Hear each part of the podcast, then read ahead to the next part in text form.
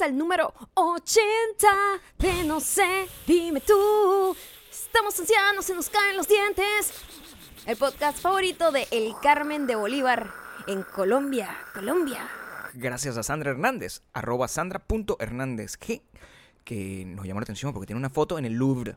Entonces, bueno, es una persona internacional, es colombiana, vive en Colombia, nos escucha desde el Carmen de Bolívar, que no tengo la más mínima idea de dónde queda, No, no. no pero se toma fotos en el Louvre, pues entonces ya ustedes saben, está ahí, pídanle, solicítenle que, que, las- Em. que seguirla, porque tiene la cuenta privada. Nosotros eh, eh, tenemos gente, super diamantes internacionales, mi amor. Sí. Tenemos gente única e inigualable.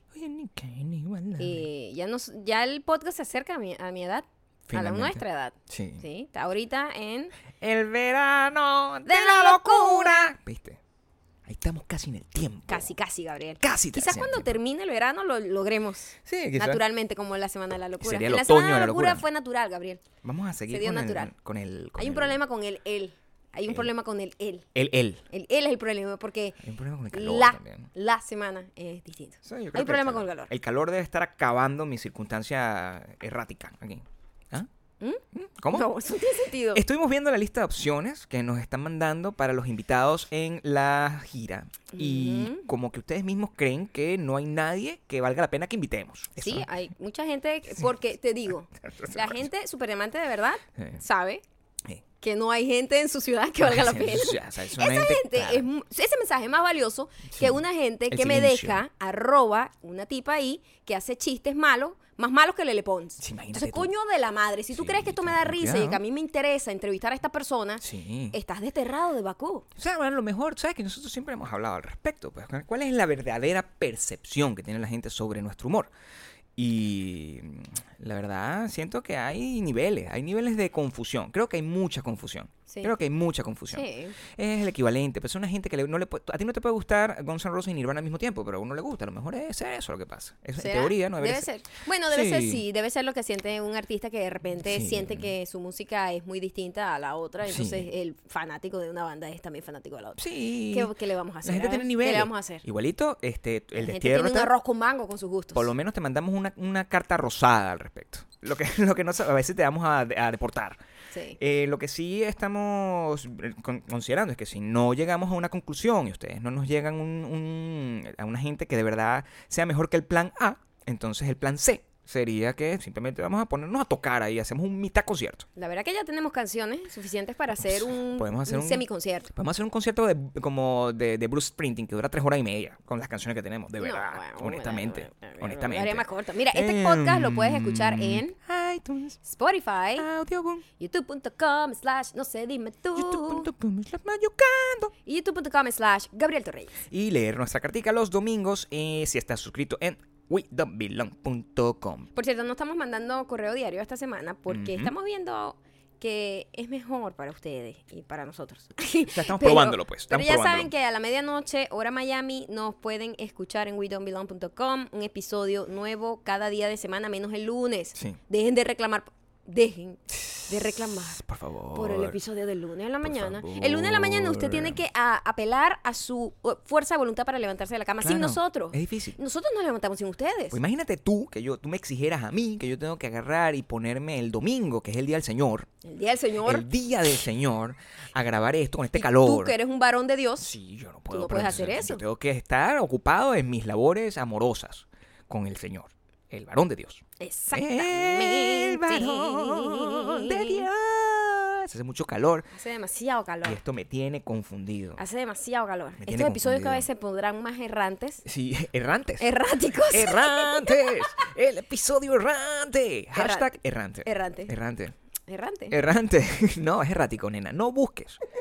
Mira, Pero además, seguramente errante sí funciona. a lo mejor funciona porque tú le puedes colocar el contexto que quieras. Yo te que va de un lugar a otro Sí. sin em- em- emplazamiento Es fijo, Gabriel. Está bien. Yo soy una persona que va de un lugar a otro sin emplazamiento fijo. Por lo menos Soy tus errante. pensamientos. Por lo menos Lo tus dije bien y me corregiste. Gabriel, be better. No, no, lo que pasa- Gabriel, be better. Te vi metafóricamente utilizando. un- un- así hago yo. Lo, lo mío también es poesía. Mis errores son poesía. Hashtag mis errores son poesías. Eso es lo que tenemos que hacer. Nosotros Sí, somos una gente que no tenemos limitaciones. No, no. Lo que sí tenemos es un problema ahorita. Ah, ah, ah, ya va, pero un momento. Tengo, una- que, tengo, que, tengo que batir Sí. un poco la salsita. Hay una situación en este momento y, y ustedes van a ver el, el resultado de el- del fracaso o el éxito de nuestra, de nuestra misión del día de hoy. Maya está cocinando a esta hora. Maya está cocinando una hermosa y deliciosa be pasta Eh, sí. con carne molida. Sí. Y el, el reto es que no se nos queme la pasta. O sea, la salsa, de la, la pasta, eh, la carne está lista. Sí, está- la carne está ya lista. está lista. Pero ustedes saben que la salsa lleva mucha calenta, eh, mucha calenta. Hashtag calenta. Calenta, lleva calenta. Calenta. Lleva calenta. Calenta. Lleva mucho, mucha candela. Calenta suculenta. lleva mucha, como portugués. Ah, lleva calenta. Calenta. Lleva calenta. Lleva mucha candela a fuego lento. Sí. Entonces, nosotros hoy además tenemos una reunión a las 3, después yo tengo una reunión a las 5. Entonces, te- te- estamos contratiempo, chicos. Confundidos. Entonces nosotros dijimos, no podemos abandonar a nuestros superdiamantes. No Vamos a hacer el, el podcast mientras yo termino de hacer la salsa. La salsa de tomate natural hecha en casa toma esto. tiempo. Y yo dije, no puedo esto. renunciar porque esta hora que hago el podcast es valiosa para que esa salsa se vaya poniendo suculenta. Pero se puede quemar si me inspiro Sí, mucho. y Entonces, bien, la tarea de hoy es, aquí como no tenemos ningún tipo de pelo en la lengua, estoy cocinando mientras hago el podcast. Yo soy una mujer multitask. Y ustedes pueden estar pendientes y vivir el proceso. Es prácticamente un reality show. Es un reality Es show. un reality show. ¿A Maya se le quema la pasta o no? La salsa de la La pasta. salsa, la salsa. La salsa de la Sí. pasta, ¿se le va a quemar o no? ¿Se le va a quemar o no se le va a quemar la salsa de la pasta? Imagínate yo- es un capítulo eh, Eh, eh, muy, muy, muy estresante, Lo que es es emocionante. Sí, emocionante. sí, Es sí. tan emocionante como lo, cualquier episodio de Luis Miguel. Es tan emocionante como eso. Sí, por cierto, tenemos uno pendiente en país de la semana. Que no sabemos cuándo lo vamos a ver, porque hoy, que se supone que es nuestra cita de los 5 Dólares. no, No va a pasar. No va a pasar porque tenemos, hay una reunión estúpida ahí. Una reunión estúpida con una gente ahí que supuestamente es importante. Desgracia, chamo. Qué desgracia mi fucking vida. Desgracia, las reuniones. Qué horrible. Mira, desgracias son la, la búsqueda de la foto perfecta. Eso Es- sí es una desgracia. es la búsqueda de la emoción. Eh, es la búsqueda de aparentar tener una emoción. Sí, yo siento que es eso lo que está pasando. Eh, creo que es un mal que estamos viviendo todos Sí. colectivamente y algunas veces eh, la gente lo lleva a un extremo peligroso, otros a un extremo triste, Sí. otros a un extremo pues enfermizo. Sí. Eh, Y, y algunos a un extremo fatal. fatal, fatal. Fatal. Eh, ahorita hay una gran moda de tener ese efecto shock por, en fotos. Porque claro, como todo el mundo se ve exactamente igual, tú ves tu timeline y todo el mundo en la misma foto. En los ¿Qué mismos hago lugares. Por ejemplo, nuestra gran Sandra Hernández tiene una foto en el Louvre de París. ¿Cuántas fotos en el Louvre? Pero cuánta gente tiene la misma fucking foto y te das cuenta que ahora eh, y en serio sí, esto es esto es real, aunque ustedes no lo crean y aunque ta- estamos en una situación de de, de que eh, por supuesto hay gente que no tiene la posibilidad, pero sí se ha abierto un poco más la posibilidad del viaje. El viaje es algo que es más común. La gente viaja mucho ahora. La gente está muy aburrida de estar en su Este, lugar. Y, y muestra de ello es la Claro. saturación en, en, en, en las, eh, en los aeropuertos. O sea, Sí. no da. O sea, es- tenemos, un, es- tenemos una saturación de viajes, ¿no? Para hacer las fucking fotos típicas en cada ciudad, como la foto de Sandra Hernández. Que nosotros tenemos una, Sandra, no te estamos Nosotros criticando. También, no sé, Somos- tenemos somos- una foto en el Louvre. Claro. Que es muy triste porque deberíamos estar los dos. Pero nosotros no permitimos que nadie nos tome fotos. nadie- entonces ella me toma la foto a mí, yo, entonces somos como dos personas que están solteras y se encuentran. Es como una Si historia. tú te pones a ver, es un punto eh, bastante precavido a la hora de pensar en el divorcio. Por si tú piensas en el futuro, tú dices, yo tengo fotos en el Louvre No y tengo que andar borrando. No tengo que cortar, no Sí. tengo que cortar. Es un fastidio la borradera. Al final, No yo tengo mi foto yo, tú tienes tu foto tú. Y ya, Y ya. fuimos felices, nos Claro, encontramos en el mismo Sabemos lugar. que estuvimos juntos, pero la foto la foto puede quedar para siempre así nos divorciamos. Y eso es un fastidio, porque entonces, ¿qué pasa si es una foto que a mí me gusta mucho, que tiene muchos likes, que tiene muchos comentarios, y entonces... La ah, tengo no, que borrar. La tengo que borrar. Porque terminé con esta La mujer. foto, imagina, la foto, la foto de mi boda. Qué. La foto de mi boda, que tengo que publicar en unos días, porque estamos cumpliendo años de casados, cosa que es ridícula, por cierto. Y voy a tener, o sea, esa foto va a tener éxito. La tengo que borrar. Tuvo éxito desde la primera vez. La tengo que Esas borrar. fotos son horrendas, pero bueno, no importa, no hablemos de esas fotos. Mira, esas fotos son bien bonitas. Yo me veo bien atractivo en esa foto porque estoy de verdad no, en estoy, el no- punto. yo no estoy hablando que nosotros no nos vemos Ah, bonitos. ok, estoy entiendo diciendo que la foto no me gusta. La foto en general. distinto, sí. Entiendo. Eh, pero hay gente que lleva las cosas al extremo. Eh, estoy preocupada por la no salsa. te ¿eh? preocupes, estoy aquí llevando el tiempo. Déjame- Huele todavía. sí, está bien, está Eh, y una chica, eh, esta noticia la trajiste tú. Sí, salió hoy. Salió hoy. Es que mm, em, Me llegó una notificación en mi celular de porque yo soy la única persona que tiene las aplicaciones de los noticieros de los canales locales. Es una cosa, de nuevo, que me lleva al punto de la vejez. Del chuchumequismo extremo. Porque la gente lo que hace es seguir el Twitter de los demás o los Facebook, no sé qué. Yo sigo a las aplicaciones y las aplicaciones ¡pum! me llegan noticias y yo me siento como que estoy informado. Informado al momento. Al momento importante. Y me llegó una noticia de una chica que se llama Katarina Sar eh, Sarutsky. Sarutsky, una cosa así. Sí, de- debe, debe ser así como... como, como Debe ser hija de, hija de algún tipo ruso. Guajira, guajira. Sí. Ja, sí. ja. y eh, eh, llegaba la historia de que ella y su novio estaban en las Bahamas. Y ella se había, había decidido tomarse una foto súper intensa, súper creativa. Por supuesto. Para Donde- tener bastante likes. Sí, donde ella estaba eh, flotando en, eh, una- un, en un lugar infestado de tiburones. Qué bonito, una idea maravillosa. es una idea de entrada. Déjame decirte el escenario. Sí, por favor. Mi amor. Ujú. Catarina debe hablar así. Mi amor. Mi amor. Mi amor, Mi amor. mi amor. Tú. Yo creo que tengo la foto perfecta para mi Instagram. Y el tipo le dice, ah, sí, ¿cuál? ¿Cuál sería la foto, por favor? Mira estos tiburones aquí. Yo me voy a poner aquí como flotando. Y tú tomas una foto que se vea al infinito. Sí. Y yo me voy a ver así como pacífica, pero con bastante tiburones alrededor. Sí. Así mismo, más o menos. Eso fue lo que pasó. Esa fue la línea de pensamiento. Una línea de pensamiento brillante. Brillante. La foto es, de hecho, la primera, porque lo, lo que, lo que pasó es que eh, hay una... el- lo que llegó a la noticia, porque eso seguramente ya lo vi mucha gente, y el noticiero cuando lo recogió ya era una cosa prácticamente vieja. Claro. Porque así pasa, ¿no? Los Claro. noticieros son los últimos de la escala, los penúltimos, los últimos soy yo. El último soy yo. Sí, sí. Y mm, llega la foto de Catarina, la primera, es como una secuencia de fotos. La primera foto es Catarina flotando, hermosa fotografía. Acto seguido está los tiburones acercándose, Acercándose. un poquito. Acto seguido está uno de los tiburones cerca de su brazo. Acto seguido se ve la mujer chapaleando. Solo se ve. Solo se ve así como si fuera la película Jaws. Y acto seguido es la foto del brazo de la muchacha mordido. Afortunadamente, solamente fue un mordisquito. Un mordisco, pues. No es que no, Mordisquito. no estamos riendo a alguien que perdió el brazo. No es que le arrancaron el brazo. Un aun- mordisco. Aunque, Como, aunque. como una mordida de perro. Una mordida de perro. Sí, algo así. Que es igual, si tú, ay, mira, estoy aquí con este montón de pitbull lleno de ira, me voy a meter aquí para tomarme una foto porque yo amo a los animales y los pit- mientras más peligroso sea el pitbull, mejor. Ah, me mordió, me quitaron un, un- un meñique. Ay, pero entonces cuento la foto. Es lo mismo, te- tú te lo buscaste. Igualito montó la foto en secuencia para tener likes. Eso es exactamente Eso lo es que hizo. exactamente lo que pasó. Entonces es eh, eh, eh, exhibicionismo extremo, yo creo que es el concepto Sí, en el que sí, estamos sí. eh, navegando todas las personas porque todo el mundo está fastidiado. Yo tengo una teoría sobre eso. Como siempre, tengo una teoría sobre eso. Y es eh, que ya no, ya se nos acabaron las ideas, incluso las personas creativas. Sí. Cuando tú ves que Sandra, Sandra Hernández, ¿no? Sí, Sandra, Sandra Sandra Hernández, eh, ella ya tiene su foto en el Louvre. Y Beyoncé también.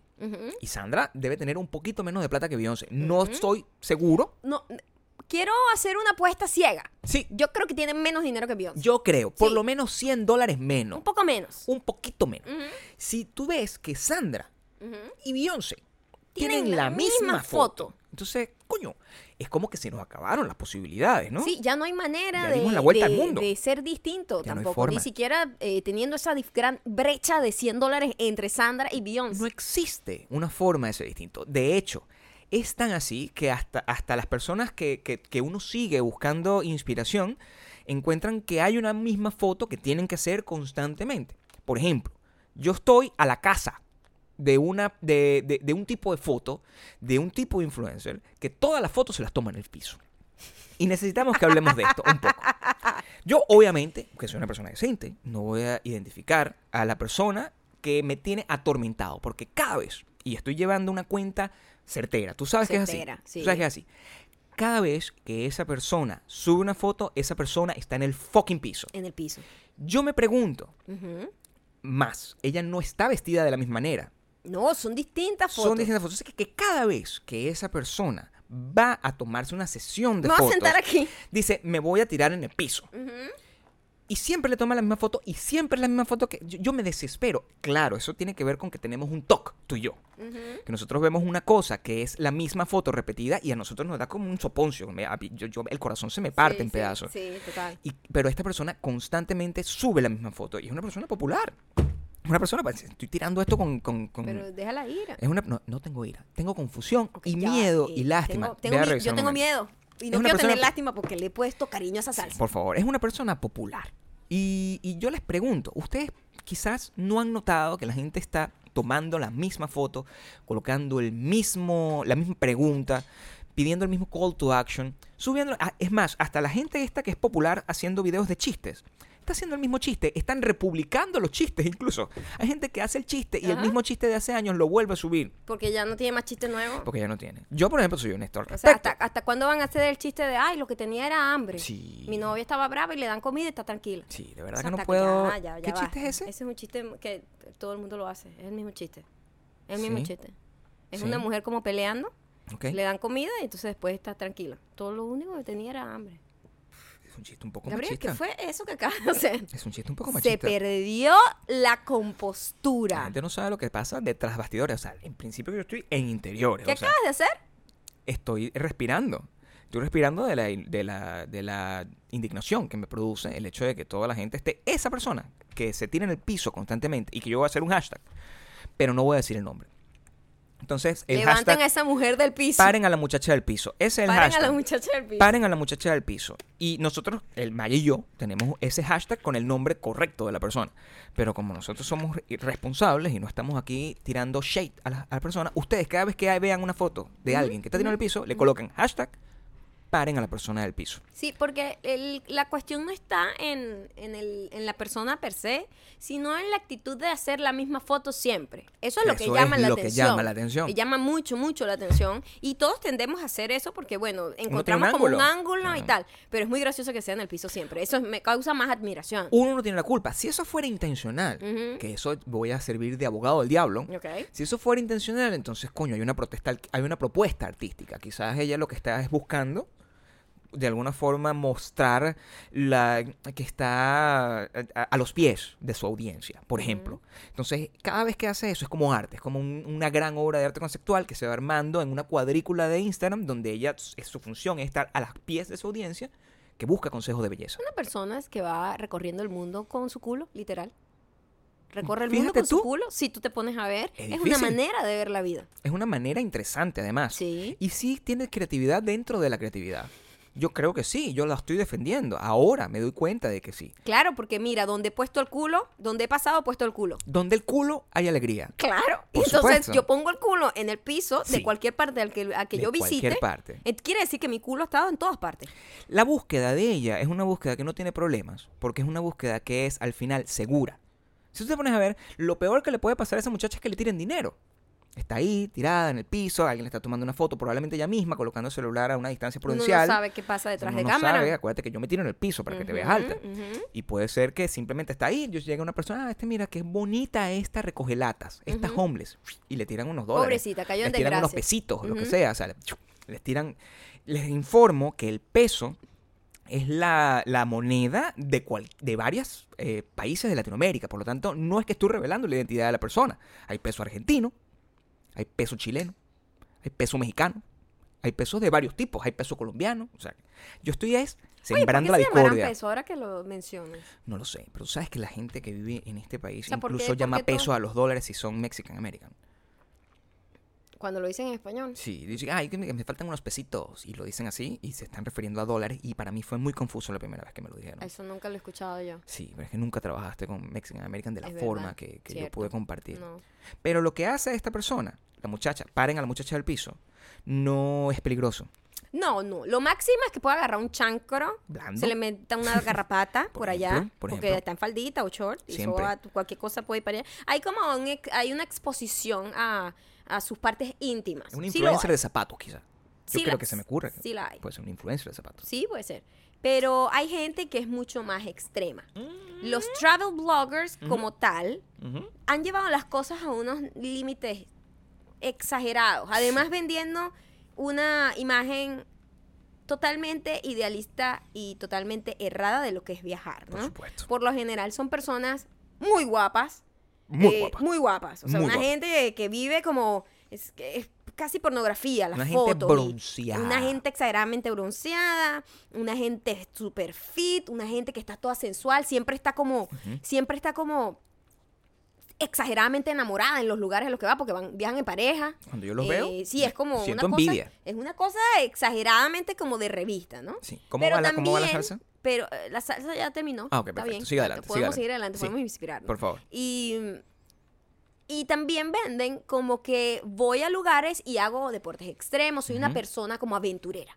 Ese rollo aventurero es un tipo de viaje que no- Gabriel y yo jamás, porque somos primero chuchumecos, segundo, Sí. la aventura, una vez más, es la inocencia de la adversidad. Y a mí la adversidad no me gusta y ser No. inocente tampoco me No gusta. te gusta, para nada. Ninguna no de esas dos cosas me gusta. No, es difícil. Por lo tanto, no me gusta la aventura. No. Entonces, esta gente sí le gusta mucho la aventura y lamentablemente eso tiene un precio muy alto En muchas oportunidades. en muchísimas oportunidades. Ujú. En este caso, hubo tres eh, travel vloggers canadienses que lamentablemente murieron Mm. en, una de estos, en uno de estos viajes que estaban como en un cliff, ¿cómo se llama? Como un... Era como una, eh, una- un río. Como el Salto Ángel, chicos. ¿Cómo se llama eso? ¿Cómo Una, como una cascada. Una cascada, que tiene piscinas naturales, como que baja y tienen como un pedazo de piscina natural y después tienen como una caída horrible para abajo y otra vez otra piscina. Entonces, en esas piscinas naturales que se le dicen, ellos estaban como bañándose y, y estoy asumiendo, pero deben haber estado grabando su, para su blog, Por ¿no? supuesto. Porque es lo que, ese es su trabajo. Es una imagen bonita lo que Eso además iban a conseguir. Lamentablemente, la chica resbaló creo que se estaba tomando una foto, la chica resbaló, rodó para el, para el, como el, la cascada, Sí. y el novio trató de seguirla para agarrarla, y el amigo trató de seguirla, y lamentablemente los tres murieron en el acto. Sí. Eh, estas son cosas que se, cada vez se dan más, más común, y, y es por esa obsesión de tener como la foto perfecta. Imagínate que hubo un CEO, un señor, ni siquiera un travel vlogger, como estos chicos, que ese era su trabajo, tener esa vida de aventura y- mostrarla con, con un dron y, y las fotos todas perfectas, con una, o sea, una vaina recha, ¿no? Eh, sino que este señor era un CEO, un señor, ya, como de, no sé, eh, como la mitad de nuestra edad, como como 50, 50 años años, por ahí. y, y estaba tomándose una foto también como en un cliff o algo así, y como que la, la foto no salió en la primera, y él dijo, no, déjame montarme un poquito más, se resbaló, y dijo, no, no importa, yo me vuelvo a montar, y se resbaló y se mató, Guau. se mató el señor, buscando la foto perfecta. Es muy curioso que aún así la gente quiera vivir esta vida de travel blogger y, y quizás el turismo de aventura como, como concepto siempre ha sido un concepto que a nosotros, siempre abiertamente, nos ha parecido un poco loco. Sí, no me gusta para nada. A mí me gusta claro, el, el... El turismo de lujo, que es El turismo de lujo, donde estoy cómoda, Por eso no viajamos casi, porque somos, o sea, para, para tener un turismo de lujo, tú tienes que ser rico. Tienes que tener mucha plata. Tienes que ser invitado a París para tomarte la foto como Sandra. Claro. Pero nosotros no. Pero a mí turismo así de pasar roncha y aventura No. y, y, camp- y cam- campamento y, y hacer cosas extremas como esta, Sí. como bañarte en una piscina natural, eso a mí no me llama la atención para nada. Yo veo peligro, peligro, peligro. Mucha gente nos puede decir, ah, bueno, pero entonces te estás perdiendo gran parte de lo que significa la vida porque estás dejando de vivir una experiencia. Mira, papá, a lo mejor sí, pero es, es una experiencia, tú tienes que sacar cuentas, es matemático. Tú tienes una experiencia que tú no sabes hacia dónde va a llegar. Una experiencia que, ok, bueno, aquí estoy. eh, yo no he tenido la experiencia de alimentar a un, a un tigre. Yo, ¿tú, tú alguna vez has alimentado a un tigre con la manito? Tampoco tengo las ganas. A eso me refiero. Tiene que ver más cuando la gente dice te estás perdiendo de algo muy bueno, es como que eso dependiendo de quién, de, de tu perspectiva. De lo que a ti te guste, Porque lo además. que, lo que realmente es importante para cada quien no, no, no es nada importante para otra persona, ¿me entiendes? A Por mí me da súper igual bañarme en un río. O sea, cero atractivo esas, esas piedras babosas. Porque son unas piedras que están como súper babosas, son súper resbalosas, peligrosísimo, con un agua que tiene una fuerza avasallante, y además que por lo general es fría el agua. Entonces, cero atractivo para mí bañarme en un río. Sin ir muy lejos, o sea, lo- nosotros, el, el- cosas consideradas seguras dentro de un entorno de turismo urbano incluso, nosotros no las hacemos por lo mismo. Mira, por ejemplo, hay en Chicago, años en Chicago viviendo, hay un fucking edificio, uno de los más altos de Estados Unidos, donde tú agarras y te pones como si fueras una cucaracha en una... ¿Es en serio? Sí, como te una- pones como unas una- cápsulas de Como cristal. una caja de cristal que sobresale. Y tú te tomas una foto Entonces ahí. pareciera que estuvieras como en el aire, Como en el aunque aire. no se ve el vidrio. Sí. O sea, el efecto no El efecto no es tan perfecto. No es tan bueno. No, No, es tan es tan bueno. perfecto. Y nosotros, o sea, viviendo ya, ¿tú crees que yo voy a pagar dinero para ponerme ahí, para poner una foto que además todo el mundo se ha tomado y que no tiene. ningún tipo Todo de originalidad? No tiene ningún tipo de originalidad igual. ¿Y cuál es la experiencia? Ok. Hay una, hay, Vive al hay- de límite. hecho, sí, oh wow, Vive al rete el límite. destino, rete Sí. el destino. No puedes hacer Hay eso. una, creo que es en China, eh, discúlpeme si no es China, Aterrador. que es como un puente de vidrio. Aterrador. Chamo, why? Digo, nosotros ni siquiera eh, eh, es una y es una cosa que vamos a, a- a vencer en algún momento. Entonces, tenemos muchas ganas de, por ejemplo, de ir al Gran Cañón. Es una cosa que, oye, y siempre lo decimos como, que, oye, deberíamos Eso ir sí al Gran Cañón. hacerlo. Y después nos damos cuenta que al llegar al Gran Cañón hay como también como una cosita de cristalina donde tú te paras y estás ahí. ¿Qué pasa? ¿Qué, qué pasa? Y yo me caigo ahí. No, ¿Entiendes? no. Entonces, es- tengo que buscar ese, ese momento terrorífico para... La no aventura es el amor a la vida, de hecho. Es muy... ¿Para qué voy a arriesgarme? No tiene necesidad. Nadie tiene necesidad de hacer eso. Nadie. Nadie. Mira, usted- ¿Por qué yo voy a bañarme con unos tiburones? Sí, O sea, ¿para qué yo haría eso? ¿Para qué yo creo Más o menos. Creo que me siento un poco mejor. es eso, Yo me siento asustadísimo. Yo tengo miedo, ya, pensando nada más. O sea, me parece, me parece atrevido Sí. bañarme con tiburones. Como que, mira qué arrecha soy. Why? Tú no sabes que tú puedes estar molestando al tiburón. Es como una gente que está como buscándole pega a una gente que pues, le- evidentemente te puede matar a coñazo. Y después que te cae a coñazo, ¡ay! te das de víctima, ¿me entiendes? O sea, pero tú te lo buscaste. Este fin de semana, este fin de semana nosotros subimos una montaña. Subimos una montaña que nosotros no habíamos subido. En, siempre vamos como a distintos hikings, Ajá. trails. Aquí hay muchos. donde es nuestra manera de nuestro ser, nuestro cardio, no, No encerrados en el no gimnasio. encerrar en el gimnasio en unas ratas de laboratorio, sino bueno, hacemos de un poquito, eso es el, el tope, El- la máxima aventura que la tomamos. máxima aventura. Y Epa, y hoy, esa vez, eh, Sí. el fin de semana, me puse un poco paranoica. Total. Porque nunca habíamos ido a ese trail. Eh, y fue como que eye-opening. Yo, nosotros estábamos ahí y primero y principal es muy largo. Muy Eh, es, eh, literalmente puedes llegar desde Santa Mónica a Hollywood caminando. Sí, sí. Eh, conectan, conectan Que varias para montañas. que se hagan una idea, es como atravesar una montaña de un lado a otro por 10 millas a pata, a, pe- a plena luz del sol, porque no tiene ningún Con el, tipo con de... el heat wave. Sí. De verdad que es bastante atrevido. osa, ese A es el para nivel para del no drama. ser aventureros, eso Sí, fue muy atrevido. Eso fue una super aventura. Eh, pero cuando, no, cuando fuimos para allá, primero y principal, eh, esas montañas están llenas de animales, ¿no? Sí, Obvio. o sea, ese, nosotros- ese es la, el hábitat natural de los animales. por supuesto. Hay leones de montaña, hay serpientes de todo tipo, hay chipos. Chipos, hay- coño. eh, la- la- te dices que hay chipos ahí, eh, hay muchísimas cosas que te puedan pasar. Claro. Lo terrible no es tanto eso, que ya tú sabes que te estás arriesgando ahí, sino que no hay servicio de internet. No. hay nada. Y yo decía, ¿qué pasa si a mí me pica aquí una culebra Claro. a 7 kilómetros de distancia? 7 millas. 7 millas, 10 kilómetros. 10 Ma- no, kilómetros. más, más. Es más o menos eso, más o menos Ya les eso. voy a decir cuánto es. No, más. Nosotros ahí montados en el medio de la nada, en plena heat wave, imagínate tú, uno no está entrenado para ese tipo de cosas. Uno no puede y ni sabe cómo hacer eso. Yo le decía a Maya, "Pero, ¿qué pasa si, me, si a mí me, me, me- me pica una...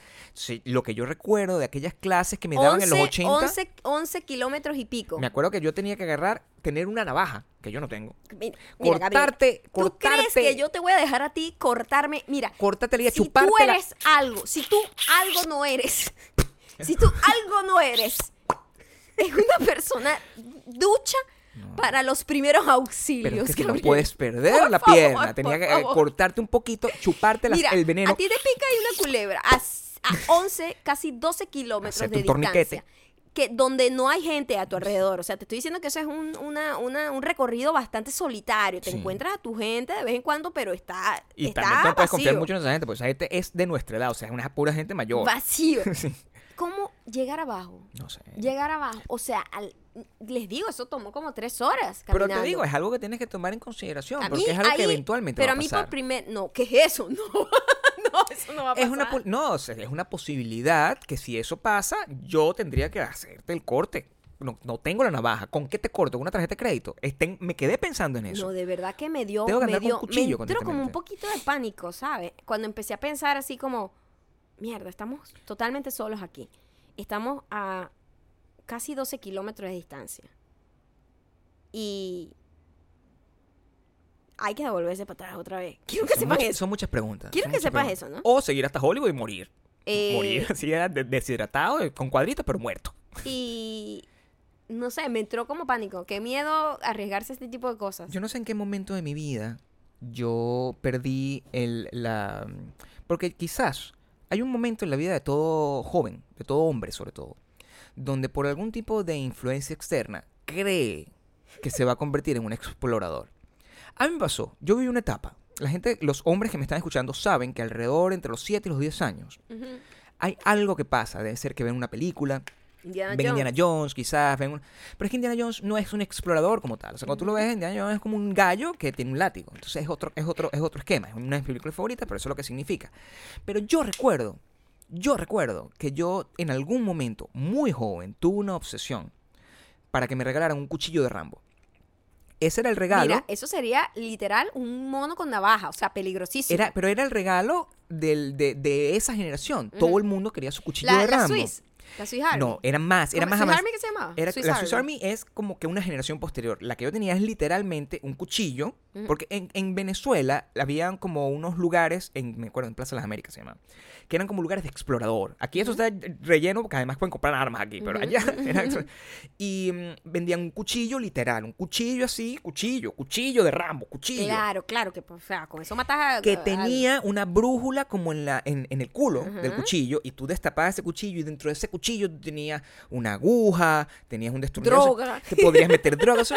y yo quería y estaba obsesionado con ese cuchillo. y Qué mamá- miedo. horrible. Entonces mis amigos millonarios, que yo sabes que yo soy- siempre era Cirilo, yo tenía mis amigos millonarios y yo soy Siempre, pobre, ¿no? siempre, toda mi vida. Entonces mis amigos millonarios tenían su cuchillo de Rambo, tenían sus botas Frasani, que era la marca de las botas. Y ese, mi mamá no tenía la plata suficiente para comprarme eso. Creo que me compró las botas Frasani y decidió no comprarme el cuchillo. Inteligente decisión. de Buena decisión, porque Sí. eso me empujó a la música y a las drogas, en vez de empujarme a lo, a lo que hubiese sido que terminar muerto. Fíjate tú, aquí estoy vivo, casado, soy una persona de buena familia, tengo un, un podcast diario todos los días. Si no, estaría muerto. Seguramente hubiese buscado la muerte con ese cuchillo a los 10 años. Mírate, yo un carajo en Venezuela, perdido en, las- en, no sé, en Yaracuy, con un cuchillo. Así, ¿qué? ¿Qué? ¿Qué? O sea, yo no. ¿Con qué? ¿Con cero, qué? cero me gusta la aventura, de verdad. No, Cada vez que mal, lo pienso. No te hubiese conocido. Nunca me gustó. Y. Y ya después de viejo menos te gusta. Y me da lástima. Me da lástima porque hay veces que yo veo cosas donde no aspiro a estar ahí. Pero sé que en otra vida yo quizás hubiese tenido ese tipo de cosas. Como por ejemplo, en Costa Rica hay unas cosas buenísimas donde la gente se lanza como en unas, unos cables gigantes que llevan de un lado a otro y tú estás como en el aire. Yo literalmente me caigo de ahí. Me caigo. O sea, me caigo. Seguramente, eh, Benji, yo tenía una, un, un- tengo un amigo que hace- hacía rappel y me decía todo el tiempo, vamos a ir a hacer rappel. Yo, papá, quédate ahí. Y yo lo vi a lanzarse así, ah, Benji loco, Tú que se que a llamaba. mí, más que miedo al peligro, es como flojera. Cero, cero iniciativa a hacerlo. Porque hay gente que siente la las ganas, como la curiosidad. Ay, a mí me encantaría lanzarme en Benji, pero, pero me da miedo. Yo no tengo esa iniciativa de esa, como esa admiración de hacer algo como aventurero. Para mí es como, ay, qué pereza, ¿no? Imagínate a la gente que se lanza de un paracaídas. Yo, yo no, no puedo entenderlo. Y, y hay gente que se queda obsesionada con eso. Con lanzarse con un paracaídas. Eh, cuando mm, yo trabajaba en un lugar, yo agarré y mandé a hacer a, a un amigo mío. Le dije, mira, lánzate para que hagas un artículo. Así como yo mandaba a hacerse, a, a- a- a verse con putas o hacerse con cualquier cosa. Yo siempre los mandaba y Eras vivía, el peor. vivía mis fantasías a través de ellos para ver qué es lo que pasaba. O sea, como tratar de, mi curiosidad. Tu, tu, tu trabajo de investigación sin hacer el trabajo Sin hacer sucio. yo el trabajo sucio. Esas son las ventajas de ser un, un editor. Tú Exacto. agarras un director, tú agarras, tú dices, mira, ve a hacer esto y ve qué pasa. Y te ríes. te burlas, pero no, no, no vives ninguno de los peligros. Exacto. Eh, lo mandé a grabar toda una cosa sobre lanzarse por primera vez en paracaídas. Ujú. Y lo hizo y el video simplemente me dio ganas de no hacerlo nunca. Nunca. Es aterrador. Yo vi a ese muchacho gritando. ¡Ah! ¡Ah! Y yo decía, y él, de- después cuando me encontré con él, le dije, ¿qué te pareció? Es arrechísimo, lo quiero volver a hacer. Entonces es como que, Qué loco, ¿no? Y seguro gente que vio el mismo video dijo, wow, yo quiero vivir eso. sí. ¿Entiendes? Sí, bueno, no sé. A lo mejor esa es la sensación que da cuando tú ves a alguien drogándose y tú agarras y dices, yo no sé por qué la gente se mete drogas al final cuando tú te pones a analizar. Porque tú ves a alguien drogado y es una persona bastante vergonzosa o una persona borracha. o Una persona... Fastidiosísima, Sí. fastidiosísima. Es como ver el efecto que hace y sin, sin embargo as- cometer el error. Es como... Uno de repente lo pudo haber hecho porque, bueno, la persona, no por el que está drogado, sino por lo que ocurre a su alrededor, que lo hace, glorifica la, la drogadicción como las, las- las consecuencias. Estás drogado, ay, borracho, un montón de gente, un montón de mujeres que te están jalando bola. Entonces, eso es un estilo de vida ¿Te que a ti te parece... bola o tú crees que te están jalando bola? En el video es objetivo. En el video es objetivo. ¿Qué Cuando tú ves, no, cuando tú ves videos así de, de los backstage de bandas de los 80, por ejemplo. Ah, tú ves una gente ahí que está borracha, drogándose completamente y ves un montón de gente jalándole bola alrededor y son millonarios y son irresponsables y todo eso. Tú dices, ese es el estilo de vida, pero eso es muy incorrecto. Eso es muy incorrecto. Si tú quitaras todo eso y lo que dejas es un carajo que se está metiendo piedra, Claro, es un poco triste. claro. el- es literalmente por lo que- exactamente. Yo siento que eso es lo mismo que ocurre con cualquier tipo de actividad eh, de, de- de este tipo. De hecho, lo que tú me contaste que pasó en Tailandia, Sí, que fue una super noticia. a mí me dejó de una pieza. Horrible. Una, bueno, esto es noticia ya vieja. De hecho, ya los chicos fueron rescatados. Pero Esa es la noticia eran de hoy, 12. que fueron La noticia de hoy es que ya están todos a salvo. Ujú, 12 niños, niños, o sea, de 12 a 16 años, creo que son. ujú. 12 niños eh, como de un equipo de fútbol con su entrenador. Yo no sé por qué. Eso se llama la inocencia, la aventura, la inocencia a la adversidad. Sí, por la... Se metieron como en una cueva y después subió la marea, empezó a llover y ya no podían salir de la cueva. Ujú. Pero yo no entiendo cómo carajo llegaron hasta esa cueva, Gabriel. Porque había unos espacios, unos huecos. Pues Uno piensa cueva, uno piensa así como que tú pasas caminando. Esto era una gente que se tuvo que arrastrar y meter entre piedra y piedra para pasar. ¿Qué carajo estaba haciendo esa gente para allá? No pues sobre sé. todo el coach. Porque los niños son niños, pero eh, había un adulto con ellos. Pero ¿Qué que estaban haciendo investigando, para que allá? estaban investigando, porque No tú sé. puedes meterte en una, en una, en una cueva y ver las estalactitas, las estalagmitas y no sé qué, parado y con distancia prudencial de la puerta. O sea, tú. Claro ¿para que qué? tú ves la luz detrás de ti. Tú has Y entrado a sin embargo, cueva. yo te voy a decir algo. Después de esa experiencia, nunca me quiero meter en una cueva. ¿Tú has entrado una, una, en una alguna vez? No tengo idea, yo creo que no. ¿No? No. A es- y a esa distancia, dos kilómetros o dos millas. Yo no una sé, vez me ¿qué metí en una cueva. No, no. Yo sé. metí en las cuevas, en las populares cuevas del cafetal, en Venezuela. Ni idea. Y mm, lo único que había era mierda de, de, vampi- de vampiro, mierda de murciélago y unas vainas. O sea, y imagínate arrastrarte con esa. Eso, eso, mm, o sea, ¿por ¿Qué? qué? Para pasar tenías que arrastrarte también. Es lo que te estoy diciendo. Tenía como un. un- pero era mucho más. Habían eh, espacios tranquilo. tan chiquitos, Gabriel, que las bombonas de oxígeno no podían pasar. El peligro era que para poder sacarlos de ahí, eh, o sea, imagínate que un profesional, un profesional de la armada tailandés murió ahogado eh, en, en el, en, el- en la operación de rescate. Un profesional de toda la vida haciendo eso. Entonces la gente loca decía, pero bueno, enséñenle a, a- ¿cómo es que dive? ¿Cómo se llama dive? Sí, Eh, el- el bucear. bucear. Eh, enséñenle a bucear y lo sacan. Marico, eso no es así. ¿Tú crees Además, una persona entra en estado de pánico. Y nada más, mira, yo les voy a decir algo. Nada más tener que respirar por algo que no sea por tu nariz naturalmente. Claro. Ya eso es una situación que a mí yo no podría hacer. Es la por razón ejemplo. por la cual yo no me opero las narices. Y la gente cuando entra en pánico no puede hacer el... No, No puede hacerlo, no, no, no sabe controlar. Mira, yo... Me mira, está dando la angustia sí, de nuevo porque me contaste que eso fueron por días. Sí, ya, ellos estuvieron ahí encerrados. Yo nada más pienso en todo lo que pasaron ellos ahí. Los encontraron como 10, 12 días después. Maldita Los sea, chamitos todos débiles sobrevivieron afortunadamente todos ya están bien. Pero lo, contándolo en retrospectiva, Sí. ¿qué carajo haces tú ahí metido? No sé. Y alguien me dirá, bueno, pero ¿qué vas a hacer si tienes que encontrarte en una situación como esa? Papá, o sea, ¿tú, ¿en, qué situa ¿en qué situación tú estás donde tú te metes en una vaina que tienes que aprender a navegar una cueva? O sea, ¿qué tipo de persona crees tú que vas a necesitar en algún momento de tu vida? La- la- es como aprender cálculo, es innecesario. ¿Tú para qué necesitas cálculo en la vida? Sí. Contratas un contador si necesitas hacer una cuenta. Y, y, bueno, la cosa es que yo vi como una, un hilo en Twitter, una tipa profesional de buceo, explicando cómo es bucear, lo peligroso que es, eh, los riesgos que tiene y la situación normal de una persona en estado de estrés cuando se ve atrapada entre las piedras. Sí. Yo leyendo el hilo ese, me dio como un panic attack. O sea, eh, de pana que no podía ni respirar. O sea, nada más leer los riesgos.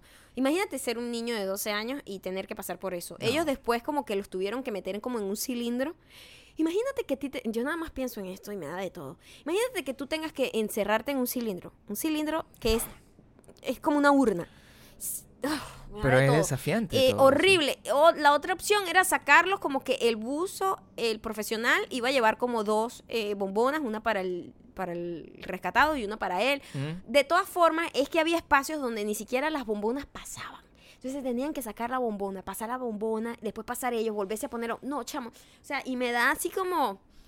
No, no puedo ni respirar nada más de recordarlo. Afortunadamente los niños eh, salieron bien, con Oye, bien pero de qué eso. loco que se murió el chamo, el tipo ese, que para que tú veas que todos estamos en el riesgo de, de pasar por una vaina así horrible, así seas muy profesional. en Mi esa pregunta situación. es, después de una experiencia como esa, Yo no piso una cueva en mi vida. es lo que yo pienso. Yo no, yo no piso playa, cueva, nada. Tú no pisas ni siquiera Disneylandia después de la experiencia que viviste. Exacto. Es decir, les contaré. Pero el, el- el- no pisas ni siquiera Disneylandia. O sea, cuando te genera una cuestión traumática, tú no, no. Pero a lo mejor estos niños, no sé. ¿Tú crees que eso? Yo no lo, no lo, no lo, no.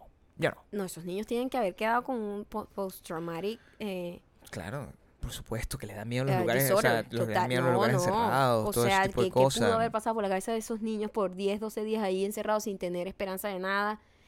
Que los que los ni siquiera ni siquiera sabían si lo estaban buscando, ¿entiendes? O sea, uy, no, horrible. Ustedes, ¿aventura o no aventura? ¿Se lanzarían ese tipo de cosas o no se lanzarían ese tipo de O cosas? sea, ustedes porque tú pones como que pondera, eh, bueno, tiene este riesgo, todo tiene su riesgo, todo absolutamente tiene su reglo, todo. ¿Lo tomo o no lo tomo? Sí. Sí. por la aventura sí. Hay gente que nace con eso. Sí. Yo no. El, para mí es un riesgo manejar, por ejemplo. O sea, como te digo, todas las cosas Lo implican es. un riesgo. Manejar es peligrosísimo. Lo que pasa es que es tan cotidiano que uno no se da cuenta de todos los riesgos que uno está, que se expone Es lo que yo y expone a los demás cuando maneja. Si tú eres una persona que vive, ejemplo, en una zona boscosa en Tailandia y tú para llegar de un lugar a comprar bananas, tú tienes que agarrar y atravesar una, una, una cueva nadando para regresar con las bananas. Yo me imagino que tendría sentido aprender este proceso, pero por gusto, el coño de tu madre. ¿Para qué haces eso? Tírate en el piso. Tómate fotos en el piso todos los días. Es, más muy seguro. poco riesgoso. Puede haber un chancro ahí que te agarre, pero eso es lo máximo. Sí. No te vas a Ahogada morir. no te vas a morir. Reco, reco. Reco, recomendaciones. Esta sí es una buena Es recomendación. una muy buena recomendación. Ayer, mm, primero, nos habían recomendado esto muchísimo, eh, muchísimas de las superdemantes. eh, y no le habíamos prestado atención, lo habíamos visto, nos había llamado la atención, pero como que no le habíamos dedicado el tiempo. Y ayer, antes de empezar a ver la serie, de hecho, vimos un documental sobre la historia de la vida real de estos personajes para ver qué tal, de qué trataba, pues no teníamos idea de qué trataba. No, de verdad que no. No, eh, eh, la serie es la popular serie Glow, Glow. que está en Netflix. Y vimos el documental también en Netflix El vimos, sí, el documental. eh, sobre la historia real de qué era eso. Y para los que no sepan, es como una liga eh, de, En los 80, los de 80. los 80 unos de, cuatro de años de eso. luchadoras femeninas que además tenían un programa de comedia. Y era como todo, era un mix de muchísimos tipos de programas, todos juntos, como un reality show, era como comedia, era como, era como de todo, ¿no? Basándome en, la, en el documental como tal, era uno de los programas más creativos que yo he visto en mi vida, porque era pretendidamente chimbo, o sea, Sí, camp, que se llama. Entonces, cuando tú le eliminas todo el tipo de pretensión y todo es como básicamente mal hecho a propósito, Es buenísimo. tú sientes que tú estás viendo una cosa maravillosa, con una gente que no sabe rapear pero rapea, una gente que está mal maquillada, una gente que está haciendo unos movimientos y exagerando las cosas. Glow, eh, el- además era, mm, me parece a mí, que es un- una obra de arte feminista, si tú me preguntas. Yo creo que eso también es la razón por la cual ha tenido en estos tiempos una, una exposición tan, tan, o, o- o una un recibimiento tan grande este, este renewal, como se llama, o sea, este, este revival. Porque cuando tú te pones a ver que en algún momento de la historia, en los 80, en una, en una América muy parecida a la, a la de ahorita, porque era la América de Reagan, te encuentras a unas mujeres que son mm, badass y no la muchachita que te hace la, la, la, la, la compañera, la secretaria, sino que son unas malandras. Eso me parece que es increíble. O sea, estás dando, estás creando superhéroes de alguna Sí, forma. Y de eso, y verdad, eso fue lo que se avanzado, convirtieron. Muy avanzado para la época. Y ayer le dimos la oportunidad a la serie también, Sí. después que terminamos de ver el documental y vimos dos episodios, los dos primeros de episodios, episodios, de sí. Glow. Y me encanta. Me encanta Mark Maron, además, que es uno, uno de mis comediantes favoritos tristes. Sí. Ese tipo de comediante que es todo muy triste, pero es- da risa. Mark Maron es una persona que tiene más o menos mi edad, un poquito menor, de hecho. Eh, eh, creo que Es un poquito menor. Menor, menor, menor. Y él, él, él, fue, él lo intentó, él intentó ser comediante cuando era joven y fracasó. Y vivía a, a como a los cuarenta y pico de años en, em, en donde, en el garaje de su mamá. Y empezó a grabar un podcast, es uno de los pioneros del podcast. Y empezó a tener, el- su podcast es muy bueno, literalmente, y eso le dio un revival y ahorita es una superestrella del Y ahora- podcast y ahí además tiene esta serie. y esta es su primera vez que actúa no actuando como él. Es buenísimo. Lo que lo tiene, entonces, él- Es bueni- lo hace muy bien. y a él le preguntaron en Rolling Stone hace poco, en una entrevista que le hicieron, le dije, oye, ¿cómo te sientes? ¿Ya fin- finalmente te sientes que conseguiste el éxito? Y dije, no. no, no, el éxito Nunca no- se sentirá. Nunca voy a sentir que tengo el éxito, estoy muy viejo ya. Exacto. como que, pero más o menos logré. Véanlo por Mark Maron, véanlo por los personajes que son encantadores. Si pueden lanzarse el documental, si tienen ese espíritu, no es tan largo. No. Eh, y quedan en- encantados Con, por, con las chicas, de verdad. con ese tipo de cosas. Muy adelantado para su época, muy fumado, un concepto muy loco. Qué vaina tan loca los, lo- la lucha libre, ¿no? Como Sí. concepto. Nosotros fuimos al de México. Y mm, el- el- es, es un poco más eh, folclórico, tengo que decir. Claro. pero es igual de encantador. Tiene mucho más raíces con el- un- una cultura muy arraigada en México. Esto es eso, pero bañado en capitalismo salvaje. Bueno, creo que, el- que la lucha libre es muy norteña, Quizás. por decirlo de alguna manera. Quizás. Porque creo que nosotros en Sudamérica, nada que ver con la lucha no libre lo sé, me da realmente. mucha curiosidad. Con la lucha libre como espectáculo, no. Con la lucha de verdad, wrestling, de verdad, sí. Como Sí. deporte. Pero esto como espectáculo, mm, no, no conozco. Ahorita, o sea, nosotros, eh, aquí hay un super revival. De hecho, Ronda Rousey está eh, re- rescatando su carrera. Claro, alargando su carrera, porque Exacto. obviamente para como pelea en el, en el MM, MMA, tú tienes un tiempo, pues. Claro. Tú no quieres ya seguir llevando golpes cuando ya estás haciendo más dinero en otros lados, ¿no? Y, esto, Y, sí. y entonces aquí es muy aquí es muy respetado el rollo de la, de la, de la Porque lucha es una libre. forma de entertainment. pero Más que un grandísima, deporte, Gabriel, o sea, más grandísima. Es más, muchísimos actores de, de este, las rocas La de Roca. ahí. La De roca hecho, salió de ahí. Yo sabía de la existencia. En la misma época que yo quería el, el cuchillo de Rambo, yo te- ya sabía la existencia de Hulk Hogan. Tenía, mis amigos Claro. millonarios tenían los muñequitos de Hulk Hogan. Y yo decía, ¿quién es este weón? Porque claro, nunca en mi vida yo había visto eso. Yo nunca había viajado fuera de mi país hasta que tuve no, casi 20 años. Y em, cuando me parecía muy cool y no entendía y veía como videos de VHS y trataba de entender y no me parecía para nada eh, eh, atractivo porque no lo entendía. Cuando te acuerdas que había una cosa que se llamaba sábado mundial que era era básicamente una eh, en- Como un resumen. era como una parabólica Ajá. o sea que pasaban el- el- este fue el invento que se hicieron en, en un canal que se llama RCTV inventaron como un pasaban como Mix. segmentos Sí. de, de programas i- internacionales y le decían como la parabólica de sábado mundial donde- Wow, Gabriel, qué viejo eso. donde agarraban y te ponían, y ahí ponían personajes de esto, y ahí fue donde yo me enamoré, como un niño, de El Undertaker, me acuerdo, el, el enterrador. Era como el personaje que más me gustaba, el más Ah, dark. que era como rockero. Era como dark. Ya me acuerdo de Era como gótico, era Sí como gótico. Sí, y entonces, bueno, nada, el, el, para que lo tengan en... Son más en- de los 90, creo.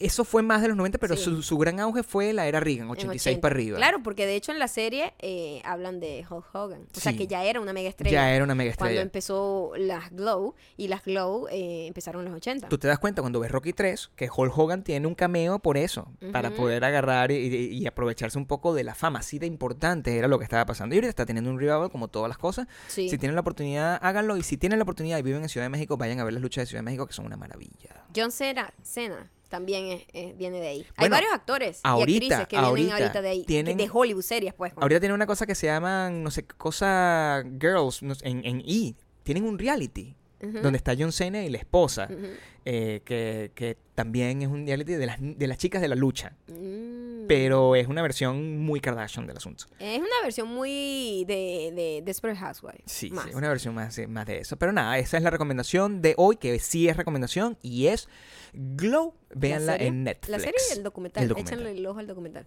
Ok. Ahora vamos con los Comentarios. Wow, Gabriel, tenemos varias. Tenemos varios. Pero vamos a hacer solo uno y después el otro nada más. ¿Ok? ¿Ok? ¿Ok? ¿Ok? Este mensaje llega gracias a Maitute. Maitute ha sido nombrada aquí más veces que Sacha Fitness, quien estará con nosotros en Miami el 31 de agosto. Compra tus tickets. Puedes ir a WeDon'tBelong.com para buscar el link directo.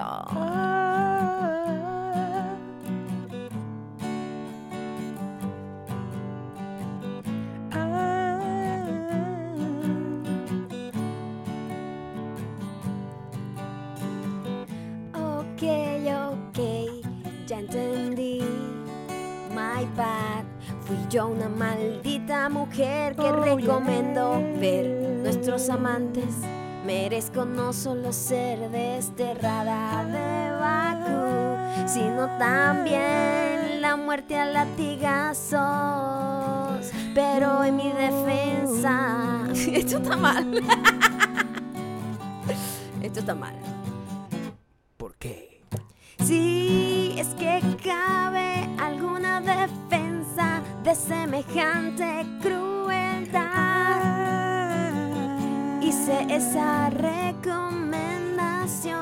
Porque pediste, sí, mal no recuerdo, películas light, películas light, películas light, sin contenido profundo que se de cara a ver sin tener que pensar.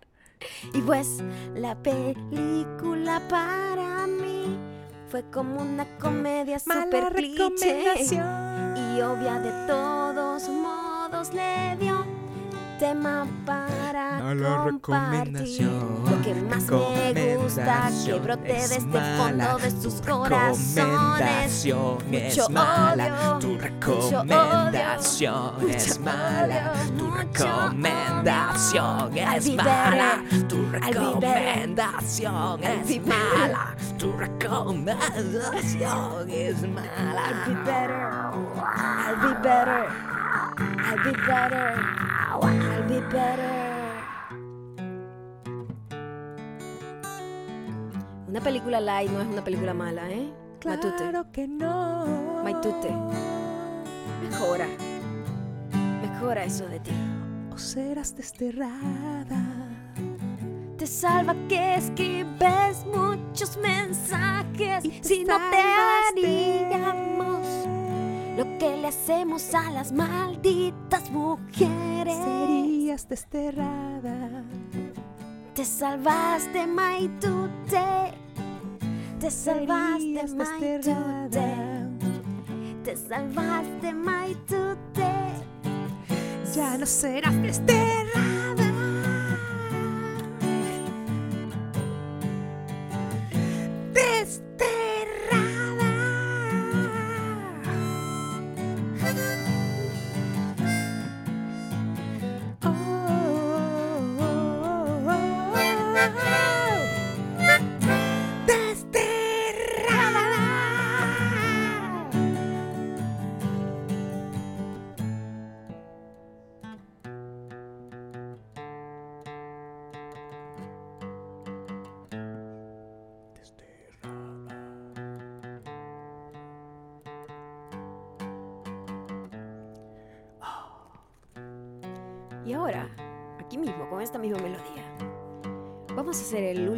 Comentario del día. Llega gracias a Lee Barrera 11. Hola chicos, los sigo desde siempre y gracias al podcast por fin puedo ponerle nombre a mi ridiculez diaria, vergüenza pública. Mañana es mi cumple y los escucharé como todos los días desde temprano. Pero mañana será el episodio más especial. Directito a la directito a la vejez, Desterrada. directito a la vejez, y barrera 11. Ya no serás desterrada. Feliz cumpleaños, feliz cumpleaños. Desterrada. Ya nos vas a alcanzar, y barrera 11.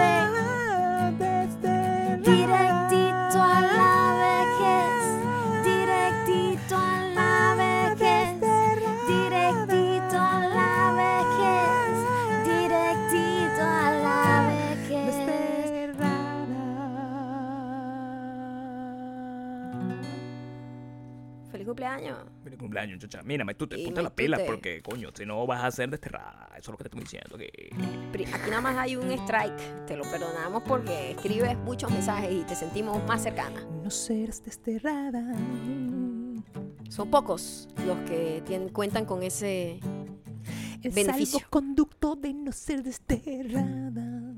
Muchísimas gracias por haber llegado hasta acá. Ya saben que nos pueden seguir en arroba mayocando, arroba Gabriel Torreyes en Instagram. Suscríbanse a weedonbelong.com y uf, seguimos mientras nos deje el calor, ¿eh? Desterrada. Es posible que algún día decidamos no hacer podcast porque tenemos mucho calor. El calor, Te tiene desterrada. el calor nos pone más erráticos y errantes. Como una piedra que rueda. No una piedra porque no existe piedra, pero una piedra sí. Una piedra que rueda errante por una cascada. Mauro está desterrada. Cualquier maldita mujer será. Desterrada. Así que ya saben que tienen que seguirnos. Mañana Desterrada. nos volvemos a escuchar los que no hayan cometido el error de etiquetar una basura de gente, porque esa sí está. Desterrada. Ok. Llévatelo. Vamos a irle bajando volumen, Gabriel. Vamos a irle bajando volumen. Sí. Como todas las canciones que uno no sabe cómo terminar, uno le va bajando volumen. Poco a poco. Más va, más va. Cada vez que usted escucha una canción que termina con bajando volumen, la gente que se quedó sin creatividad y dijo, ¿cómo terminamos esta canción? No sé, marico. Yo creo que ve bajando el volumen en el máster. Pero ¿cómo así? Marica, ¿cuánto tiempo? ¿Cuánto, a ver, cuán- cu- ¿Cuántos tiempos quiere que tenga? Yo quiero que dure bastante. O sea, rellena que llegue como por lo menos 5 minutos la canción. Vamos a volumen desde el minuto 3 hasta el 5. Sí, poquito a poco, pues. Y así se terminan las canciones